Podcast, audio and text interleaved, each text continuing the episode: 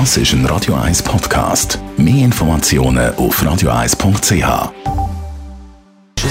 Gesundheit und Wissenschaft auf Radio 1. Unterstützt vom Kopfwehzentrum Irlande Zürich. www.kopfwww.ch Wenn es ums Flirten geht, in welcher Sprache funktioniert das am besten mit dem Flirten? Mit dem hat man sich in einer aktuellen Studie beschäftigt. Und was denkt ihr, ist dabei rausgekommen? Schweizerdeutsch? Nein, leider nicht. Hochdeutsch, Sprache von Goethe und Schiller? Auch nicht gut abgeschnitten. Holländisch gerade gar nicht gut abgeschnitten. Das Resultat auf dem Platz 1 auf Italienisch kann man am besten flirten. Ciao, ciao, ciao. Aber man kann sagen, in der Universität vom Leben Hauptfach Flirten sind die Italienerinnen und Italiener einfach top.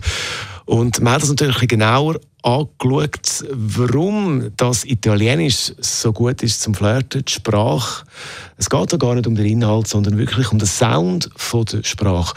Und da geht man davon aus, dass die Musikalität, also der Rhythmus zwischen den Vokalen und Konsonanten, die Sprache eben so sexy macht. Und der Rhythmus steigert beim Gegenüber einmal schon die Herzfrequenz, auch wenn man gar nicht jetzt wirklich vom Inhalt her etwas unglaublich äh, flirtig sagt, sondern da geht es einfach schon mal automatisch drauf durch die Sprache allein.